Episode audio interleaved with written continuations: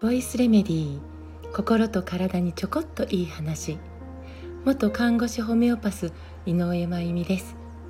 今日は、えー、昨日 Facebook とインスタの方に投稿した内容を、えー、そのまま朗読というか読ませていただきたいと思います。神話でも批判でもない本当の牛乳の話、えー、前回の資料からアップデートした内容に今再勉強しながら資料を資料を作り直ししています。毎回同じ内容でお話しする講座はありません。常に常にできるだけ真実に近い情報を書籍からネットから様々に拾いその中から自分自身の普段の健康相談での臨床経験と照らし合わせて納得できて消化できた内容をできるだけ分かりやすくお伝えできるようにたくさんの時間を使うことを大切にしています。多くの講師たちがこれをやっていると思います。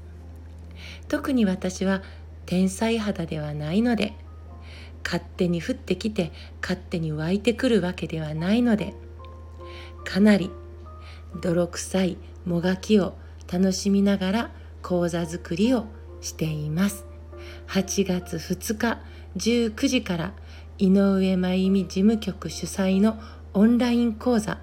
神話でも批判でもない本当の牛乳の話。よかったらぜひ夏休みの親子の学びの時間に活用していただけたら嬉しいです。以下主な内容についてです。骨にはカルシウムカルシウムには牛乳。唯一無二と思わせるこのコピーはもう何十年も変わらずに私たちのそばに存在してきました。冷蔵庫にいつも入っていた当たり前。学校給食に毎日出るのが当たり前。病院の治療食に毎日出るのが当たり前。だってカルシウムが豊富で全ての人に必要だから。でも牛乳を控えたら下痢が止まったよ。牛乳を控えたら慢性鼻炎が治ったよ。牛乳を控えたら骨密度が上がったよ。こんなお話を22年間ホメオパシーの健康相談を通してたくさんの方々から聞いてきました。体に必要らしいカルシウム豊富だからというその一行だけを鵜呑みにしないで一度しっかりと向き合って学んでみませんか？牛乳批判の話ではありません。牛乳神話の話でもありません。牛の環境製造工程日本の環境の変化などから今の牛乳との付き合い方が自然か不自然かを考えるきっかけになればと思っています。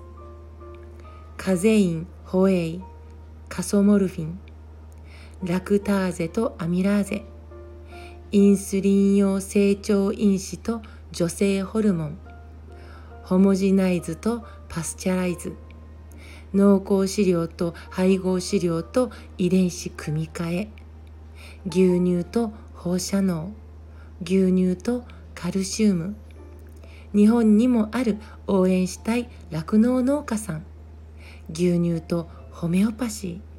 などなどの内容でお届けします。お問い合わせお申し込みをコメント欄に載せますね。今日も最後まで聞いてくださってありがとうございます。また明日お会いしましょう。